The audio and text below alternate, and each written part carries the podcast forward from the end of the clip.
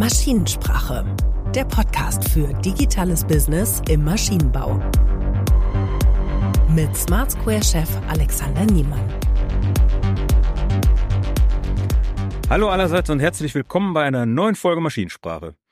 Ich habe heute Besuch aus Kassel hier bei uns im Smart Square Hauptquartier. Und wer uns schon etwas länger in den sozialen Medien folgt, der kennt vielleicht schon die Polymer Energiesysteme GmbH aus dem einen oder anderen Post. Falls nicht, gerne mal auf LinkedIn oder auf unserer Webseite das Video mit der Success Story anschauen zum Fernüberwachungssystem und der Service App. Ist immer ein Besuch wert. Ja, werden wir aber auch heute drüber sprechen. Denn hier bei mir sind auf jeden Fall heute zwei Leute, die die Digitalisierung bei Polymer ganz maßgeblich vorantreiben, im Allgemeinen, im Besonderen auch die des Kundendienstes. Ich freue mich, dass heute Steffen Link, der Betriebsleiter, und Nico Hoche, der Serviceleiter, da sind. Steffen, Nico, willkommen im Studio und vielen Dank, dass ihr da seid. Ja, danke für die Einladung. Ja, vielen Dank für die Einladung, ja. Ja, wir müssen mal anfangen, einmal zu fragen, was für Produkte ihr eigentlich baut, worum es hier geht, so rein hardwaremäßig, bevor wir zum Digitalen kommen. Ich habe eine Werbetasse von euch da stehen. Energiebündel ohne Netz unter Strom. Was heißt denn das? Was macht ihr? Ja, also wir sind Hersteller für mobile und stationäre Stromerzeuger. Primär momentan mit Dieselverbrennungsmotoren oder über Dieselverbrennungsmotoren und wir bauen vom Fahrwerk bis zur Verkleidung bis zur kompletten Schaltanlage alles selbst und bauen leistungsmäßig von 20 bis 2500 äh, kVA. Ich bin primär für das Bauen zuständig und der Kollege ist dann im Boot für alles, was After Sales passiert. Aber Nico, da kannst du wahrscheinlich selber was zu sagen. Genau. Ja, nochmal einwirken. Unsere Produkte werden tendenziell da eingesetzt, wo irgendwann mal kein Strom mehr aus der Steckdose kommt, aus welchem Grund auch immer. Das äh, kann man durch, kann man sehen bei Katastrophen oder allgemein bei Netz- oder Trafowartungen werden die dann eingesetzt von Energieversorgern, von äh, äh, Feuerwehren, Katastrophenschutz, äh, Verteilnetzbetreibern, also sprich, dass äh, weiter unsere Geräte draußen laufen. Ja. Und wie der Steffen schon gesagt hat, wenn das Aggregat vom Hof ist, dann ist es dann nachher mein, beziehungsweise unser Part halt vom Kundendienst dann nachher, dass die Aggregate auch dann weiterlaufen und funktionieren, dann, wenn sie gebraucht werden, ja. Genau, ich habe bei euch auf dem Hof ja mich auch schon mal ein bisschen umgeschaut, habe gesehen, die gibt's in verschiedenen Ausführungen. Ihr habt so stationäre Aggregate, aber auch äh, mobil in allen möglichen Bauformen, kleine Anhänger, große Anhänger, Container, die man rumschifft. Könnt ihr Könnt ihr das so ein bisschen aufschlüsseln, wie da die Verteilung ist, wie, wie viel da mobil ist und in welchen Einsatzbereichen das stattfindet? Ja, das ist, also lustigerweise ist das auch so von Jahr zu Jahr immer unterschiedlich. Also natürlich noch macht der, der große Teil alles äh, auf Achse, sei es auf einem LKW oder auf, auf einem Fahrwerk von uns. Den, den größten äh, äh Batzen der, der Maschinen, die wir im Jahr bauen. Also wir bauen im Jahr so circa 195 Maschinen derzeit unterschiedlichster Leistungsklasse und Ausführung. Ähm, so ungefähr würde ich sagen, mittlerweile 15 bis 20 Prozent äh, fallen auf die Stationsanlagen. Was du eben schon sagtest, das kann im Container sein, Betonstation oder feste Einbauten in, in Gebäuden wie Krankenhäuser oder ähnliches. Ähm, die Aufschlüsselung klein, groß, hm, das, äh, also was Leistung und Fahrwerk angeht, das ist äh, unterjährig oder zwischen den verschiedenen Jahren immer unterschiedlich. Also das, der Bedarf ist mal eine, gibt's Phase, werden viele Großanlagen gebraucht. Dann haben wir Jahre, wo wir gefühlt fast nur kleine bauen. Ähm, das ist immer so marktorientiert. Hm, okay, also gibt's keine besonderen Schwerpunkte. Man, nee, das, was hm. der Kunde braucht, bekommt er bei uns. Ja, so als Unternehmen, äh, wie positioniert ihr euch da in dem Markt? Seid ihr eher auf der Schiene, wir haben die günstigsten oder wir haben die besten? Das können wir sagen, die größten. Nein, ähm, wir haben ähm, den, also unser Ziel ist den besten. Wir sind ähm, kein, kein günstiger Anbieter. Liegt auch daran, weil wir alles äh, bei uns im Hause machen. Also eine Fertigungstiefe haben wir circa bei 95 Prozent. Das heißt, die Teile, die verbaut werden, werden zu 95 Prozent bei uns selbst hergestellt oder von äh, deutschen Unternehmen. Ähm, das heißt auch, was die Löhne angeht, wir gehen nicht auf irgendwelche Niedrigsektionsbereiche, weit östlich oder ähnliches. Und wir versuchen nachher mit der Qualität zu überzeugen. Ist ja auch so ein Grund, warum wir mit euch zusammenarbeiten und nicht mit irgendjemandem. Ja. Dankeschön. Und äh, auch der Grund dafür, dass der Service-Schwerpunkt so stark ist, glaube ich, Nico. Ne? Äh, definitiv. Äh, was ich noch einmerke, wir, wir ist nicht nur Qualität, sondern Individualität, wo wir drauf bauen. Das heißt, der Kunde kriegt das, was er haben möchte, bei uns auch gebaut. Also ähm, wir sind da total kundenorientiert was manchmal die Fertigung auch verflucht, ähm, weil äh, kein Aggregat wie ein anderes ist, was rausgeht und das natürlich dann auch äh, besondere Herausforderungen sind. Auch im Kundendienst dann halt nachher. Äh, man muss sich darauf einstellen und äh, muss dann vorher mal gucken, ähm, dass das Aggregat auch richtig betreut wird, weil tatsächlich äh, die wenigsten Aggregate gleiche Ausführung sind und natürlich dann halt je nach Kundenanforderung auch vor Ort dann halt betreut und repariert werden müssen, an den Stand gehalten werden müssen. Ja. Genau. Also wir reden schon von einer Serie, wenn es zweimal das gleiche ist. Ja, okay. Auch das eine Parallele zu Smart Square mit der Individualentwicklung und ähnliche Themen haben wir dann auch. Man muss da irgendwie den Überblick bewahren und will ja trotzdem schnell reagieren und guten Service liefern dann auch später. Ne? Ja, ihr seid vor, ich weiß gerade gar nicht ganz genau, drei, vier Jahren, glaube ich, das erste Mal bei uns vorstellig geworden und Ungefähr, habt ja. gesagt, wir brauchen eine neue Fernüberwachung. Also ihr wart vorher schon, muss ich ja fast sagen, Vorreiter. Es gab schon eine Fernüberwachungssoftware. Mhm. Die hat nicht mehr ausgereicht aus genau. irgendwelchen Gründen und ihr hatte recht konkrete Anforderungen, wie die neue aussehen soll. Damit sind wir dann reingestiegen. Ja, was bedeutet Fernüberwachung für euch? Warum war das ein Thema? Wie hilft das? Ja, wir haben halt Kundenstamm, die mittlerweile auch ähm, aufs Personal achten, also auf die Personalstärke und sagen sich halt, okay, wenn wir die Aggregate irgendwo einbinden, solange alles in Ordnung ist, äh, braucht sich keiner daneben stellen. Ähm, und da kam vor, das weiß ich gar nicht mehr, sehr viele Jahren schon die Idee auf, Mensch, können wir das nicht aus der Ferne überwachen? Wir binden die Maschinen ein, setzen die in Betrieb und lassen die dann laufen. Ähm, allerdings muss man ja dazu sagen, irgendwann geht der Sprit zu Ende oder es kann doch mal eine Fehlermeldung kommen nicht, dass die Maschinen sich ähm, dann kaputt fahren. Und dann kam das mit dieser Fernüberwachung auf, dass so die einfachsten Fehlermeldungen und Statusmeldungen übermittelt werden.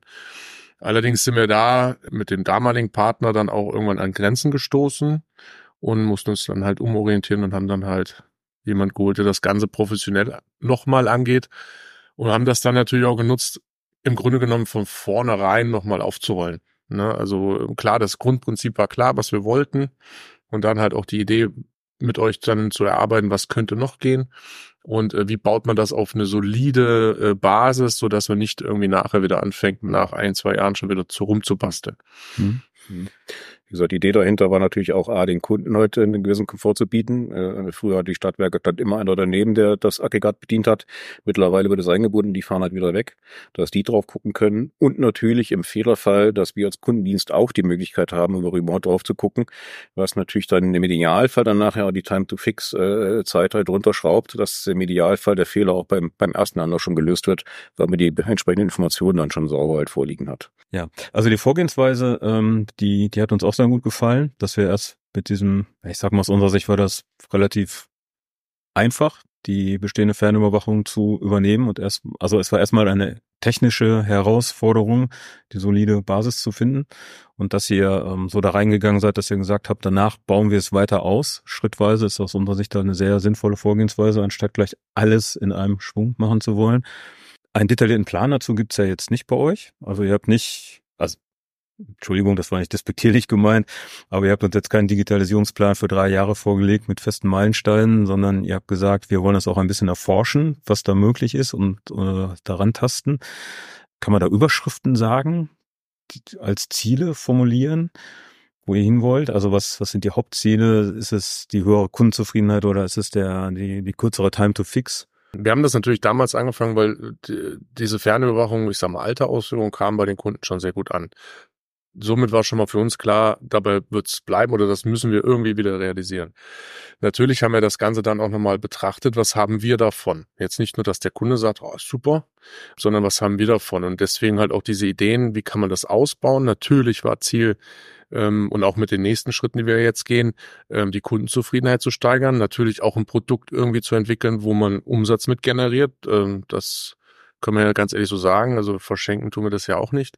Und ähm, aber auch, was können wir damit machen? Was können wir somit einmal vielleicht bei uns an Effektivität steigern und Effizienz steigern, so dass dann wiederum im Umkehrschluss die, die Kundenzufriedenheit wieder mitwächst. Und natürlich auch, das ist ein Thema, du hast vorhin eingangs so schön gesagt, wir waren da so ein bisschen Vorreiter mit und diese Vorreiterstellung, die wollen wir natürlich gerne hm, behalten. Ich glaube, wenn man es wirklich auf Begriffe runterbrechen will, dann, äh, so wie der Steffen gesagt hat, hat die Kundenzufriedenheit, dass die natürlich da ist. Und in langer Sicht natürlich auch die Kundenbindung. Wir wollen ja die Kunden ja nicht nur äh, zufriedenstellen mit dem Aggregat, mit der Auslieferung, sondern wollen ja über die Lebenszeit des Aggregates wollen wir auch da sein und in den Kunden halt an uns binden, dass wir halt die Wartung und Reparaturen halt weiterhin durchführen und natürlich auch Folgeaggregate nachher verkaufen, wenn er sieht, das Produkt ist gut und auch das äh, Drumherum ist gut, dass er halt, äh, ich sag mal, keine andere Chance hat. Alternativlos. Alternativlos dann wieder bei uns anzurufen, dann nachher, wenn er wieder was anderes oder Neues braucht. Ja. Ihr habt recht viele Touchpoints, wenn ich das so beobachte. Also vielleicht kannst du es noch ergänzen, aber ähm, ich, hm. ich sehe halt Anfragen, Störungsmeldungen, die reinkommen, aber es gibt auch Wartungen, Ersatzteile, genau. Überholungen habe ich gesehen. Macht tatsächlich das Kerngeschäft also wirklich die, die äh, turnusmäßige Wartung, ähm, die jährliche, entweder nach Jahr oder nach Stunden, je nachdem, das Aggregat eingesetzt wird. Notströmer im Idealfall wird es halt nur dann gebraucht, wenn halt die Spanne der Strom halt vor Ort weg ist. Das heißt, die bekommen nicht viele Stunden im Jahr im Idealfall. Aber wenn sie gebraucht werden, müssen wenn sie da müssen sein. dann müssen sie da sein, genau. Und deswegen ist die Wartung in, de, in diesem Produkt eben immens wichtig, dass halt wirklich auch äh, wir und auch unsere Kunden halt hinterher sind, dass das halt regelmäßig gemacht wird. Ähm, das macht das, das Gros unserer Tätigkeit tatsächlich vor Ort halt aus, bis hin natürlich zur Entstörung, Reparatur oder halt auch äh, Retrofit, ähm, wie wir es halt bei uns im Haushalt nennen, sprich, ähm, das sind Investitionsgüter, die äh, wir sprechen da nicht von, von äh, Jahren, die die äh, genutzt werden, ich sag mal wie im Consumer-Elektronikbereich, sondern von Jahrzehnten, die die Kunden einsetzen, so dass dann mal so ein Aggregat nach 20, 25 oder auch 30 Jahren mal bei uns auf dem Hof steht und wird einmal auf links gedreht, damit es wieder die nächsten 20, 25 Jahre störungsfrei eingesetzt werden kann. Also die älteste Überholung jetzt letztes Jahr waren Aggregate so älter als ich, also über 40. Ja. Beeindruckend. Nico, wenn du jetzt mal so auf den, den Servicealltag drauf schaust, welche Daten in der Fernüberwachung sind es, die helfen? Also um es mal ein bisschen konkreter zu machen, was wird überhaupt übertragen? Ähm, in, in welchem Zusammenhang hilft es dann zu wissen, wie die Daten konkret aussehen gerade auf dem ich hätte, ich, ich hätte jetzt beinahe gesagt, alles, alles, was wir kriegen, ist hilfreich.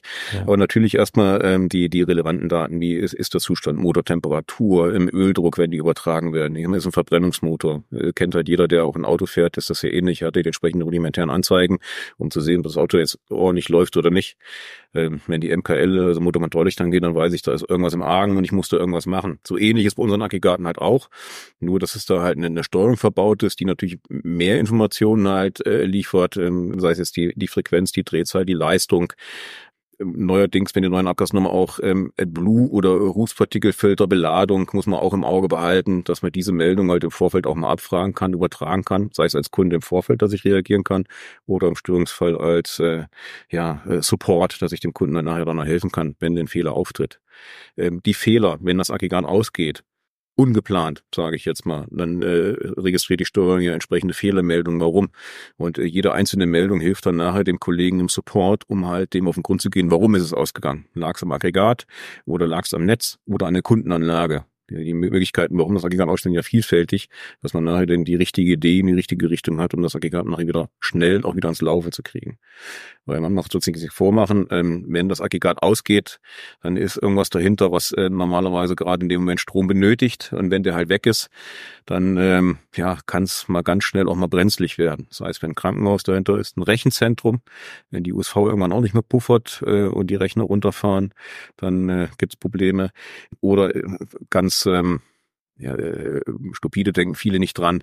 Mastbetriebe, Bauernhöfe, wenn so eine Hühnermast oder eine Schweinemast eine Stunde keine Frischluft bekommt, dann möchte man da nicht sein, danach irgendwann aufräumen. Das ist dann ähm, Okay. Das kann dann schon kritisch werden. Geht schon, gehört schon zur kritischen Infrastruktur, ja, mit, was ihr da betreibt ja. auch. Ja. ja, durch die Digitalisierung oder Technisierung ist ja viel oder fast alles elektrisch. Und ähm, man macht sich das, also das habe ich vor zehn Jahren, bevor ich zur Polymar gekommen bin, auch nur flach äh, äh, bewusst gemacht. Strom kam halt aus der Steckdose. Gut, ich war schon einen Schritt weiter. Ich wusste, irgendwo hängt noch ein Kraftwerk dahinter. Aber was ist halt vorne mit dabei? Ja, genau. Aber was ist halt, wenn das nicht mehr ist? Und ähm, es geht ja mit so ganz banalen Sachen zu Hause los. Ne? Klar, ich werde auf den Fernseher und Licht verzichten können, könnte ich zur Not auch eine Kerze oder eine Taschenlampe, aber ähm, Lebensmittelkühlung. Danach äh, Lebensmittel brauche ich wieder. Ähm, ich kann kein Geld mehr holen. Ich kann nicht mehr in den Einkaufsmarkt. Dort die Kühlung fällt auch aus etc. pp. Und es äh, zieht sich durch wie ein Rattenschwanz. Und da ist das Handyladen eigentlich das geringste Problem, weil letztendlich, ob ich das lade, denn irgendwann nach vier, fünf Stunden gehen auch die Masten für den Digitalfunk aus. Ähm, das heißt, da kann ich mit meinem Handy auch nichts mehr erreichen, wenn der keinen Strom bekommt. Ja, es ist halt alles, was technisiert ist, ist elektrisch und würde dann nicht mehr funktionieren. Apropos Handy, schöne Überleitung schon fast. ähm, mit der Fernüberwachung haben wir angefangen und das war ja im Grunde genommen noch ähm, etwas, was hauptsächlich so bedarfsgetrieben aufgemacht worden ist. Also wir hatten eine Alarmierungsfunktion, wenn Grenzwerte überschritten werden irgendwo, ne, oder bestimmte Status eintreffen. Aber im Wesentlichen war der Ablauf im Service ja, das Telefon klingelt noch, ihr macht eine Analyse und dann schaut ihr so in die, auch in die protokollierten Daten rein, in die Archive und analysiert das. Da war ja der nächste Schritt, herzugehen und zu sagen, okay, wir vereinfachen auch den Kundenkontakt oder wir digitalisieren den und gehen auf das Handy darauf. Wie, wie wird das angenommen jetzt bei den Kunden? Habt ihr da auch schon ein Gefühl für entwickelt? Also ganz lang haben wir es ja noch nicht am Start. Ähm, es wächst langsam.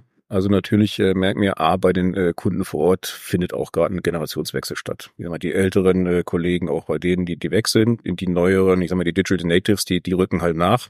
Mhm. Und äh, da merkt man halt schon, dass das von denen halt dann halt mehr genutzt wird. Und ich denke mal, das wird früher oder später wird das auch mal ein, ähm, ja, ich sag mal, äh, Merkmal halt sein, wie halt die Kunden Kontakt mit den Firmen halt aufnehmen können. Ja, ich sag mal, der einfachste, schnellste Weg ist hier vielleicht für diesen immer noch, ich nehme das Telefon, ich rufe an, ja, und äh, versuche dort meinen, meinen Fehler zu platzieren oder auch die Lösung zu bekommen.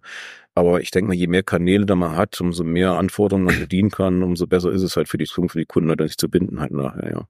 Das war also auch so ein bisschen die Idee dahinter und natürlich, um halt auch mehr, mehr Informationen transportieren zu können. Also die, wenn man schon mal einen, äh, jeder, der schon mal einen Fehler irgendwo am Telefon beschreiben durfte oder musste, man kann gar nicht alles transportieren, ähm, dass es dann nachher wirklich äh, ja klar am Ende ankommt. Und ich sag mal, ein Bild, ein Video oder im besten Fall nachher sogar eine Live-Übertragung von vor Ort von dem Fehlerbild, glaube ich, ähm, ist äh, viel besser für die, für die Fehlerdimension Suche als, äh, ich sag mal, ein einfaches Telefonat am Ende. Genau, weil derjenige, der es bedient, wird es anders da oder beschreibt es in der Regel anders da, als es vielleicht ein Polymer-Kollege dem anderen Kollegen beschreibt. Und ähm, das ist für die Kollegen, die dann den Telefonsupport machen, schon manchmal herausfordernd, jetzt zu wissen, was meint er denn eigentlich genau. Ja. Das mit der Live-Übertragung ist ja in Arbeit, ne? Kleiner Spoiler für die Zuhörer. Ja, die, die Videofunktionalität kommt. Fürs erste werden jetzt ähm, genau die, die Tonaufzeichnungen, äh, Videos, Fotos und so weiter, die man in dem Ticketsystem erfassen kann, ge gepflegt. Da haben wir jetzt schon gesehen, das wird reichlich genutzt im Produktivsystem auch. Scheint auch eine große Hilfe zu sein, alles an einem Ort dran zu haben. Das ist so eine Grundhypothese, die wir mit unseren Systemen immer so verfolgen, dass schon alleine auch die Integration ein, ein Wert an sich ist. Ähm, ich meine, diese Bilder sind bisher dann oft über WhatsApp oder per Mail hin und her geflogen. Jetzt endlich hat man sie sozusagen an einem Vorgang verbunden mit dem Kunden und dem, äh, dem Aggregat, was da letztendlich läuft. Da gibt's jetzt nächste Schritte. Ich glaube, irgendwann müssen wir das auch besprechen, auch andere Systeme zu integrieren. Wie ist da so eure Wahrnehmung von der IT-Welt, wie sie bisher ist? Also Ne? Es gibt ein ERP, es gibt ein CRM, es gibt jetzt ein Ticketsystem, ein Service Buddy, es gibt diese App. Ja, wie ist die Wahrnehmung? Es ist natürlich ähm, äh, durchwachsen. Ähm, natürlich äh, muss man seine seine ähm, ja, Anforderungen ja irgendwo stellen und möchte da gerne ja auch supported halt werden. Es äh, wird halt schwieriger. Man muss es natürlich in einem zusammenfassen dann halt. Es macht natürlich am nachher nur eine Erleichterung einen Sinn, wenn man zum Beispiel jetzt die Fernüberwachung oder das Ticketsystem nachher auch in unser ERP-System anbinden kann, ähm, dass man da keine Doppelarbeit hat. Da muss ich sagen, es ist schon aber schwierig, wenn man, ich sag mal, bei einem anderen Unternehmen dann halt die Anforderungen platzieren möchte, sagt, was man eigentlich gerne haben möchte. Da wird man mal besser, mal schlechter betreut ja, höflich ausgedrückt, ja. bis man dann überhaupt dann überhaupt eine Rückantwort bekommt oder auch mal ein Verständnis darüber, was man eigentlich haben will. Also oft ist halt wirklich so, nein, das ist mein Produkt, ähm, damit musst du jetzt arbeiten, das kann ich dir nur anbieten. Also da auf Sonderwünsche einzugehen, so wie wir zum Beispiel mit unserem Produkt machen, ist in vielen Fällen halt da wirklich schwierig, dass das dann nachher auch, ähm, ich sag mal, angepasst oder geändert wird. Aber, aber notwendig, notwendig aus eurer Sicht. Definitiv. definitiv ja, ja, ja. Also es muss natürlich so sein, dass über die Digitalisierung dass das, was es leichter macht, nicht wiederum im Umkehrschluss woanders mehr Arbeit erzeugt. Also es muss einfach dadurch effektiver sein. Deswegen auch, was Nico gerade sagte, die Anbindung zu den unterschiedlichen Systemen, egal welcher welchen Herstellers, das muss halt möglich sein. Nicht, dass ich sage, okay, ich habe zwar jetzt hier ein Ticketsystem und dann setzt sich jemand hin, der das händisch dann bei uns das ERP-System mhm. einträgt. Dann hätte ich mir gefühlt sparen können. Ja. Das muss halt sein und die Erfahrung, die wir machen, ähm, ja, bei euch funktioniert das. Also vielleicht schwingen wir auch auf der richtigen Welle, dass ihr versteht, was wir zum Beispiel suchen und brauchen. Ähm, wir haben viele Anwendungen und auch Betreuer, ich nehme mal so ein Thema ist das äh, Zeiterfassungsprogramm bei uns. Also in meinen Augen haben wir da keine großen extrem Sonderfälle, was Zeiterfassung und Arbeitszeitregulierung äh, angeht. Aber irgendwie äh, tut sich die Betreuung dort sehr schwer. Und ähm, das wiederum macht es uns schwer, ne? weil die Sachen laufen nicht sauber. Die können nicht sauber verknüpft werden. Ja, Digitalisierung bringt viel Erleichterung, bringt aber wieder im Umkehrschluss aber auch Arbeit. Ne? Jetzt nicht mehr so viel, wie es vielleicht war und das muss halt immer im Fokus liegen, aber es bringt dann auch wiederum ein bisschen Arbeit, ja. Hm. Hm. Aber ich glaube, das ist so eine ganz normale Entwicklung. Ne? Früher sind immer neue Entwicklungen. Ich sag mal, es ging mit der Dampfmaschine los. Das hat auf der einen Seite viele Arbeit erleichtert, hat aber auf der anderen Seite Arbeitsplätze geschaffen. Ähm, ich glaube, das wird immer so sein ne? mit so Weiterentwicklungen. Ja, ich finde die Frage interessant, was wir als äh, IT- und Softwareindustrie möglicherweise noch besser und anders machen müssen, um euch da weiter entgegenzukommen, beziehungsweise um die Anforderungen besser zu erfüllen. Ich spüre ja bei uns auch, wir fühlen uns sehr wohl damit, in den Systemen, das wir entwickeln, das für euch zu machen. Und es geht immer sofort die Alarmglocke an, wenn wir an die Schnittstellenthematik drankommen. Mhm. Technisch ist das eigentlich alles gelöst. Organisatorisch zwischenmenschlich zwischen den Unternehmen heißt es aber auch, man muss sich irgendwie koordinieren und ähm, jeder muss dann auch mit dieser Individualität klarkommen und jeder muss mit dieser Schnittstellen-Ausverhandlungsgeschichte klarkommen. Und äh, da spüre ich eben auch, ja, da, da werden die Projekte schwieriger und da werden sie teurer und da sinkt meist auch die Kundenzufriedenheit, ja. als eben doch Probleme gibt. Insofern nehme ich jetzt eure Aussagen auch nochmal als Aufruf an alle ITler, die da vielleicht auch mithören lasst uns die Systeme besser miteinander verbinden, weil erst die Integration letztendlich auch dann den, den wirklichen Mehrwert liefert am Ende Definitiv. des Tages. Also ich ver verstehe jeden Entwickler, der gerne seinen Standard verkaufen oder, oder äh, weiterbringen will, aber ähm, das passt halt nicht immer eins zu eins auf das jeweilige Unternehmen, wo das nachher eingesetzt werden muss. Und ich glaube, es ist am Ende gut, das wird ein Entwickler jetzt auch nicht äh, gerne hören, wahrscheinlich einfacher, ähm, die Software anzupassen, als nachher ein ganzes Unternehmen ohne eine Produktion umzustellen, damit die dann halt weiter im Standard halt so arbeiten kann, wie es da halt vorgegeben ist. Deswegen, da muss man sich, ich glaube, da müssen sich dann beide Seiten ein bisschen bewegen. Ja. Ich glaube, miteinander anstatt gegeneinander ist da das Zauberwort. Aber es ist halt wirklich, also man muss es halt im Ganzen halt denken, sonst ist es dann nachher keine Vereinfachung. Ich muss zugeben, wir sind auch bei uns im Service ein bisschen äh, Nachzügler, was die Digitalisierung angeht. Noch vor sechs Jahren äh, sind die Kollegen und Servicetechniker mit Durchschlagpapier draußen unterwegs gewesen, haben die Serviceberichte im Vorfeld ausgedruckt bekommen. Was auch sehr spannend ist, dann halt, äh, da hat man noch einen Nadel-Endlosdrucker bei uns im Büro stehen, Was wo der Kollege von der Display das Ganze ausgedruckt hat. Da sind wir Gott sei Dank schon mittlerweile von weg. Aber was auch das Problem halt war, wir haben unser RP-System, äh, wo halt natürlich alles halt drüber läuft. Unser Tourenplanungssystem war äh, standalone zu dem Zeitpunkt da noch, was natürlich dann äh, ja für die Tourenplanung ein wichtiges Tool war, um die Ressourcen zu verplanen, aber für die Disponenten war es immer doppelte Arbeit, weil ich die Informationen, die ich im ERP-System bearbeitet habe, auch immer wieder per Copy und Paste in dieses Tourenplanungssystem einbringen musste, weil es zu dem Zeitpunkt noch keine Schnittstelle gab. Was natürlich dann äh, auch keine Arbeitserleichterung nachher ist, weil ich die Arbeit ja doppelt mache. Ändert sich ein Termin, fällt aus, muss ich sowohl im Tourenplanungssystem als auch wieder im ERP-System ändern. Das konnte man Gott sei Dank mittlerweile abstellen, so dass diese Tourenplanung auch bei uns im ERP-System integriert ist und das dann, ich sag mal, halbautomatisch läuft. Dann nachher auch die Änderungen dann halt mit übernommen werden. Könnt ihr das controllen, wenn ihr in Digitalisierung investiert? Wann sich das rechnet, wie sich das rechnet? Oder kommt das mir aus dem Bauch raus? Boah, es ist schwierig. Also ähm, ich muss zugeben, wir haben es damals gemacht mit dem Endlosdrucker. Da haben wir einfach mal uns mal daneben gestellt, wie viel Zeit mussten die Kollegen aufwenden, um die Berichte zu drucken, dann wieder abzureißen, ins jeweilige Fach bei dem Monteur halt reinzumachen. Dann wurden die nachher, wenn sie zurückkamen, wieder eingescannt, um sie wieder halb digital zu verarbeiten und so. Das haben wir mal aufgenommen und dann konnten wir schon natürlich sehen, was das nachher für ein Aufwand ist und bedeutet. Das macht, okay, wenn wir dieses Update jetzt fahren und dieses Toolplanungssystem integrieren, was ja auch Geld gekostet hat, dass sich das nach einem Zeitraum X dann auch amortisiert. Ich denke mal, das muss man auf jeden Fall schon machen. Ähm, da war es relativ einfach. Bei dem Ticketsystem selber ist das natürlich schwer halt zu greifen, dann halt nachher, was das nachher für eine Erleichterung und für einen Mehrwert halt nachher nachher bringt. Ich denke mal, das ist auch eine Investition und auch, ich sag mal, eine kleine Wette in die Zukunft, die wir da auch in dem Sinne halt auch machen. Vielleicht ist das auch bei uns hat so der Generationenwechsel stattgefunden. Man geht da offener mit um. Ich glaube, in der Vergangenheit war das meist ein Problem, weil man eine Investition in das Software, da, da habe ich nichts. Da steht keine Maschine in der Halle, da mhm. habe ich keine, kein Material gekauft, ich da kann das schwer greifen. Dann rechnen wir bitte wenigstens vor, also mit der Anforderung kommt man da manchmal unter ran, wann ich die ersten Leute entlassen kann ne, und dadurch Einspareffekte ja. habe, was ähm, irgendwie auch nicht mehr ganz aktuell ist. Wobei, das hat unser Chef immer so schön gesagt, ja, Sie meinen, Sie können jetzt da sparen, äh, das und das Geld, das geben Sie woanders aus und da hat er nicht Unrecht. Man spart zwar dann vielleicht mit der Software, vielleicht dann sogar eine Stelle, ähm, aber letztendlich die Stelle brauche ich dann wieder woanders, aber ich werde ja dadurch auch effektiver. Hab im Prinzip immer einen Kreislauf. Ne? Also irgendeine Abteilung braucht immer Personal oder muss aufgestockt werden, gerade bei einem Manufakturbetrieb wie bei uns. Man kann es, wie an dem Beispiel mit dem Nadeldrucker, sehr gut rechnen. Ja, es gibt aber auch Fälle, da ist es schwer zu rechnen, da merken wir es erst später. Ich vergleiche das manchmal mit der Frage, wenn wir auf einer Messe ausstellen, ja, was haben wir jetzt hier verdient?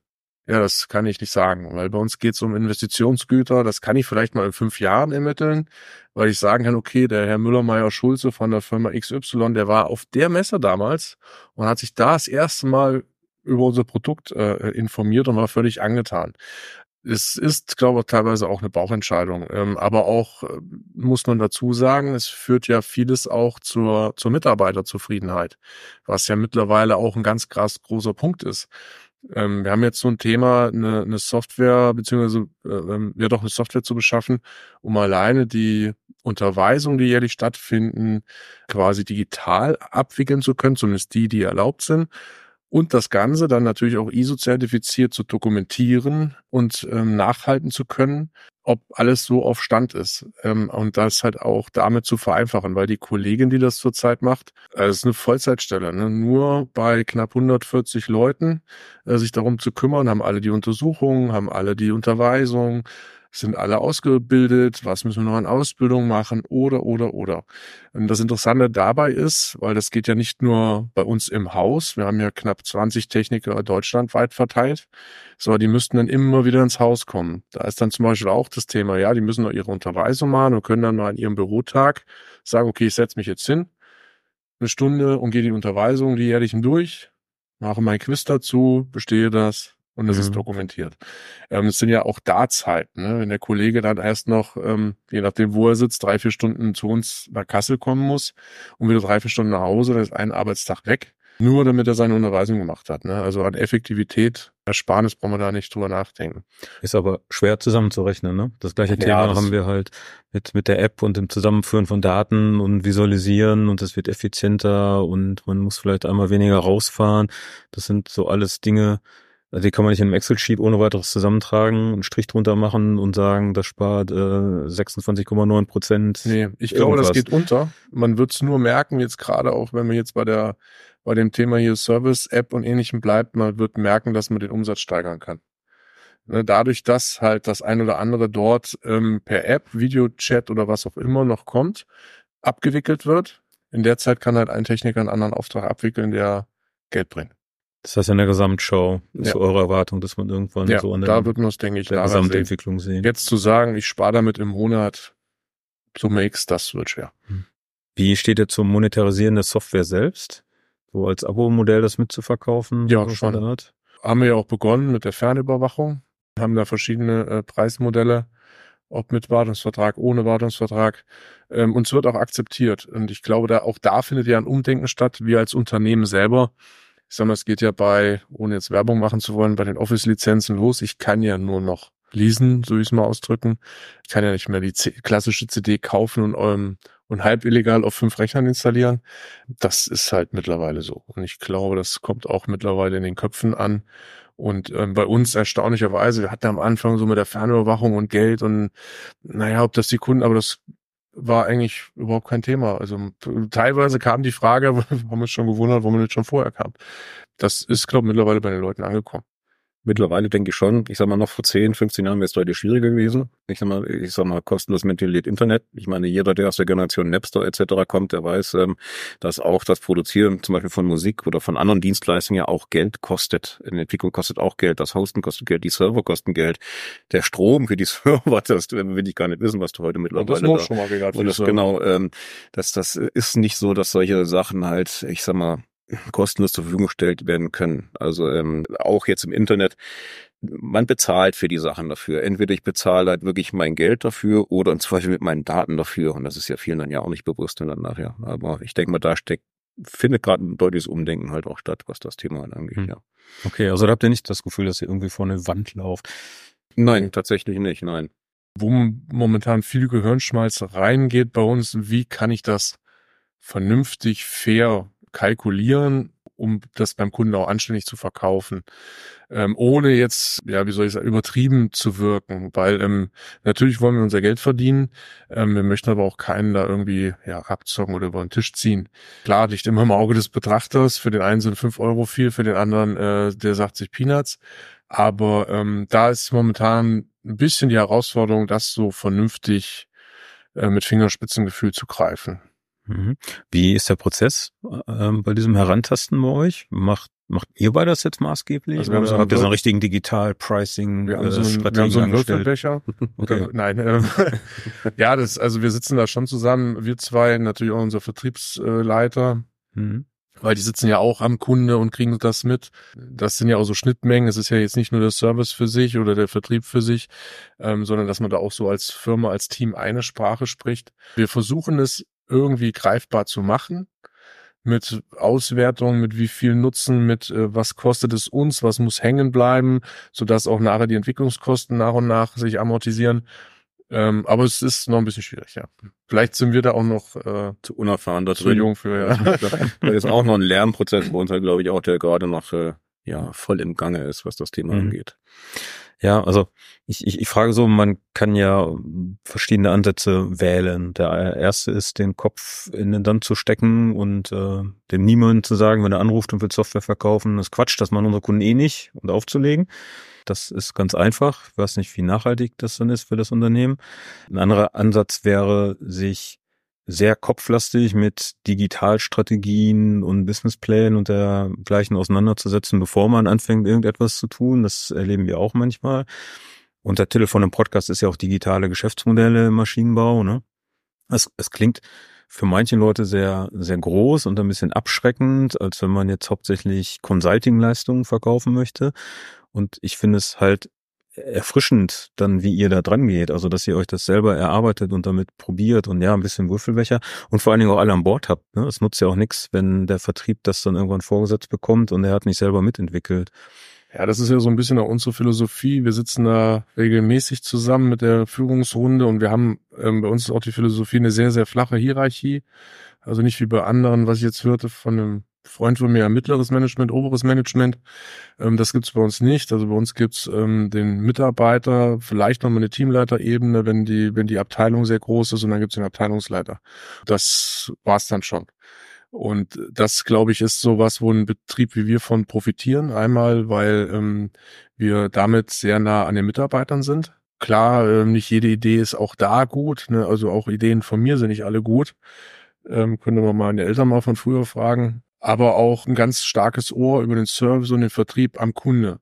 Und ähm, ich will nicht sagen, dass wir uns treiben lassen, aber wir verlassen uns auch auf viel Feedback. Also wir haben ein sehr, sehr gutes Verhältnis zu unseren Kunden, hören da zu. Ähm, das ist ja auch so eine Leitposition, wenn man unsere Broschüre noch oldschool in Papierform aufschlägt. Als erstes hören wir zu. Und das ist, glaube ich, entscheidend. Ähm, und erarbeiten auch oftmals mit den Kunden solche Lösungen. Ne? Also es bringt ja nichts, wenn wir jetzt mit euch zwar hier ein ganz tolles Produkt in unserer, unserer Augen entwickeln und dann gehen wir zum Kunden und sagt, das sieht zwar toll aus, aber da kann ich nichts mit anfangen. Und ähm, das ist die Herausforderung. Und natürlich auch so ein bisschen Risikobereitschaft. Natürlich, wenn wir sowas angehen, ähm, das kann dann auch mal ein Blindgänger werden. Ne? Aber man nicht so risikobereit wie ein Elon Musk, aber so in die Richtung. Muss man schon mal gehen, man muss auch mal was versuchen. Ne? Wenn wir jetzt alles immer nur an Zahlen, was so ein bisschen typisch deutsch ist, Zahlen, Excel-Listen, Auswertungen und ähnlichem, ja, dann werden wir ein bisschen brauchen und dann hat's wer anders. Ne? Ähm, dann sind wir hinten dran. Das wollen wir halt vermeiden. Deswegen nur die Vorgehensweise, so wie du es ja schön beschrieben hast am Anfang, auch jetzt bei der Service-App hier. Machen wir erstmal das Grundgerüst und gucken dann weiter, das funktioniert. Was können wir eventuell noch benötigen oder was braucht der Kunde? Was macht Sinn, dass man das schrittweise macht? Nicht von vornherein, äh, ich sag mal, die, die eierlegende Wollmilchsau denkt, was am Ende meiner Meinung nach sowieso nicht funktioniert. Du brauchst lange dazu, du äh, viel Zeit, viel Geld wird investiert, am Ende wird schon vielleicht nur ein Drittel davon benötigt. Deswegen denke ich mal, ist das so, wie wir es aktuell machen, denke ich mal. Also in unseren Augen für uns halt das die, die, die richtige Vorgehensweise. Hm. Das kann bei anderen natürlich ganz anders funktionieren, aber ich denke, bei uns ist das, glaube ich, so ganz gut so. Wir machen es ja auch so, das haben wir ja bei der Neuentwicklung der Fernüberwachung dann auch gemacht. Wir haben dann ein, zwei Kunden mit ins Boot geholt, die wir schon lange aus der alten Fernüberwachung kannten und haben gesagt, Mensch, wir haben was Neues. Ähm, habt ihr Lust, das für uns mit zu erproben? Das Feedback, was da dann kommt, ähm, das fließt natürlich dann auch ein. Und das äh, hat uns bis jetzt immer ganz gut vorangebracht. Das ist ja schon ein Ratschlag auch für andere Maschinenbauer, oder? Holt euch Pilot, Kunden dazu, die direktes Feedback geben. Für Beratungsgespräche können Sie sich gerne uns wenden. Ja, äh, würde ich dann gegebenenfalls vermitteln, wenn das für euch okay Gerne. ist. Gerne. Äh, aber gibt doch mal eine kleine Kostprobe. Was, was für Tipps würdet ihr noch geben? So dem geneigten Mittelständler da draußen, der überlegt, kann ich da digitaler werden? Und nicht nur im Sinne von halbdigitale Prozesse, wie du es eben gesagt hast, Nico, also ein bisschen mehr einscannen oder vielleicht irgendwo eine Schnittstelle schaffen, sondern auch im Sinne von, ich habe da Dinge, die sich irgendwie monetarisieren, die langfristig auf die Kundenbindung einzahlen. Was und da sitzt jetzt da draußen, stellt euch jemand vor, der gerade im Auto sitzt und sich denkt, immer dieses blöde Digitalisierungsgerede. Keine Ahnung, wie ich da anfangen soll. Ja, keine Ahnung, wie ich da anfangen soll, ist ein, ist ein guter Punkt. Man muss anfangen. Ähm, man sollte sich auch erstmal, auch wenn sich das jetzt sehr großspurig anhört, nicht von den Preisen abschrecken lassen, weil vieles lässt sich einfach ähm, für uns, wenn man im Mittelstand groß geworden ist, erstmal schlecht fassen ähm, aber wenn man es nicht macht, so ist meine Einschätzung, dann bleibt der Mittelständler auf der Strecke. Man muss sich darauf einlassen. Natürlich muss man auch sagen, in einem vernünftigen Maß. Ne, jetzt nicht alles ist gut. Man muss sich schon Gedanken machen, aber man muss es dann auch einfach mal ausprobieren. Denke ich auch. Also man muss die Schritte halt gehen. Also man will sich ja auch weiterentwickeln. Man will äh, produktiver werden es ist immer äh, schwierig, also die Produktivität irgendwie halt zu gewährleisten. Man kann versuchen, mehr Leute einzustellen, um einfach mehr zu machen, was mittlerweile auch sehr schwierig ist. Stichwort äh, Fachkräftemangel, ähm, wobei sich die einstreiten, den gibt's, den anderen sagen, den gibt's nicht. Aber tatsächlich merken wir das halt auch selber halt, es ist schwierig halt in, in, in manchen Positionen halt Leute zu bekommen, dass man gucken kann, wel, welche Prozesse oder welche Tätigkeiten kann man dadurch automatisieren oder digitalisieren, damit ich die im Zweifel halt mit auch weniger Mitarbeitern halt dann nachher durchführen kann, damit ich dann überhaupt am Markt noch bestehen kann halt nachher. Nicht, dass ich dann irgendwann komme und sage, hier, ich Kunde X, ich kann dich nicht mehr bedienen, tut mir leid, weil ich die Manpower nicht habe, sondern ich muss es probieren. Ja, mir auch immer. Wenn ein Kunde erstmal weg ist, dann ist er weg, egal aus welchem Grund. Und dieses Thema der Mitarbeiterzufriedenheit sollte man meiner Meinung nach nicht aus dem Augen verlieren, weil das ist ja auch, dieses Thema zufriedener Mitarbeiter wird, glaube ich, auch die nächsten Jahre noch ganz, ganz entscheidend. Ne? Wenn ich gute Mitarbeiter habe, dann müssen die sich auch bei uns wohlfühlen. Weil diese zu finden, was Nico eben schon sagte, das ist eine Herausforderung, ob man das jetzt Fachkräftemangel oder nicht bezeichnet. Ich würde es auch manchmal eher nach Motivationsmitarbeiter, also wer hat Motivation, wer nicht, äh, bezeichnen. Und ähm, das kann auch meiner Meinung nach ein Faktor sein, den kann man nicht einrechnen in irgendeiner Kalkulation aber da einfach mit den Kollegen mal und die Kollegen, so machen wir es auch, abholen und sagen, Mensch, hier, wir haben da was vor. Ähm, wie seht ihr das? Ähm, bringt euch das weiter? Erleichtert euch das? Und da äh, einfach mal ein offenes Ohr zu haben, ne? sowohl für den Kunden als auch beim eigenen Personal. Okay, nice. Ich hatte gehofft, dass ihr auch erwähnt, gute externe Partner suchen, im Zweifelsfall, die helfen. Aber das mache ja. ich jetzt hier mit und dann ist das Thema. Ja, aber mit der Werbung hatten wir doch angefangen. ja, genau. Also wir haben doch, sind doch eingestiegen, wie geil ihr seid, oder? Ja. Also. Vermarkten kann man nie genug. Ja, okay. Also macht das auf jeden Fall mit Smart Sky. Danke. Ja, aber es ist tatsächlich auch ein Thema. Also ich sag mal, es ist ja, wir sitzen jetzt auf der Gegenseite. Wir, wir versuchen ja unser Produkt oder die Zeit so zu verkaufen, dass unsere Kunden ja lange mit uns zusammenarbeiten wollen. Ich denke mal, das ist äh, für jede Firma ist das auch essentiell, dass sie halt Dienstleister oder halt sonstige ähm, äh, Firmen halt finden, mit denen sie auch lange zusammenarbeiten können. Also wir haben auch nichts davon, wenn wir alle vier Jahre lang mit einem neuen Softwareentwickler zusammenarbeiten müssen, jedes Mal wieder von vorne anfangen, jedes Mal wieder die Bösen klären müssen und, und wollen, bis wir dann überhaupt zum Ende halt nachher kommen. Ich denke mal, wenn man dann eine partnerschaftliche Beziehung halt nachher hat, auch die von mir so gerne Jahrzehnte dauern kann, ist das doch, glaube ich, ein Mehrwert für beide Seiten. Also ja. ja, und es ist auch, was du eben sagtest, mit diesem, ne, also Ratschläge, also liebend gern. Wenn jemand Fragen hat, wie wir da Erfahrung haben, kann er sich gern melden, weil ich glaube auch, das Netzwerken hilft dem Mittelstand. Ja, ich, ich übertreibe mal, man muss da schon zusammenhalten und gegenseitig voneinander profitieren. Da hat man schon was von, denke ich. Und ähm, auch wir machen das sehr gerne. Ähm, jetzt einmal Branchen natürlich auch unterschiedlich, weil jeder hat seine Erfahrung gemacht und jeder hat so ein Gefühl dafür und so kommen dann halt auch dann äh, Partner wieder, noch zum Beispiel ihr hervor, wo man sagt, ja, äh, könnt ihr euch drauf verlassen, funktioniert einwandfrei. Ähm, ist manchmal bessere Werbung als, ich sag mal, irgendeine Messe, Broschüre, Online-Werbung. Wir machen das mit diesen Netzwerkansätzen ja auch sehr gerne. Jetzt kommt ihr nicht direkt aus Ostwestfalen-Lippe, sonst äh, werdet ihr wahrscheinlich auch ein bisschen äh, bekannter in Maschinenbau-Netzwerken zum Beispiel. Nobody's perfect, ne? Ja, aber äh, vielleicht zieht ihr auch irgendwann mal um, ne? Also nee. Bielefeld stand, hat schon Standortvorteile. Lass mich also, kurz überlegen. Ne? Naja, naja wir, wir, können ja, wir können ja Nordhessen nicht so ganz tot. Ja, stimmt, ne? dann ist nicht mehr viel da, wenn ja, er noch geht. Das stimmt. Ja. Also wenig Cooles ist dann da, ja. Mhm. genau, also in diesen Netzwerkeffekten, äh, ich, das kann ich nochmal un unterstreichen. Es gibt ja auch ganz unterschiedliche Erfahrungshorizonte und auch Erwartungen, wo man hin möchte. Andere Unternehmen sind halt auch so aufgestellt, die möchten gerne die Fertigungstiefe auch im Digitalen haben, beispielsweise. Ne? Ihr sagt jetzt dauerhaft eher mit, mit äh, Unterstützung oder Zulieferern, nennen wir es einfach mal ganz nüchtern so. Äh, andere sagen, wir möchten das selber hinbekommen und haben dann natürlich einen ganz anderen Prozess, sich da reinzuarbeiten. Das ist halt auch immer so ein bisschen Typfrage, Unternehmensfrage. Äh, aber trotzdem kann man immer sehr gut voneinander profitieren, weil die Themen ja letztendlich doch auch immer irgendwie wiederkehrend sind. Ne? Und ähm, ja, ich, ich finde es ein bisschen schade, mal so als Meinungsbeitrag hier. Es wird viel über Open geredet. Open Business und Open Collaboration und so weiter. Äh, in der Praxis machen doch noch sehr viele so ihr ganz eigenes Ding und kommen nicht aus dem eigenen Laden raus. Deshalb finde ich es schön, dass ihr das jetzt ja auch nochmal unterstrichen habt, wie, wie wichtig das ist sage ich ganz bewusst, weil man wird im eigenen Laden irgendwann auch Betriebsplan.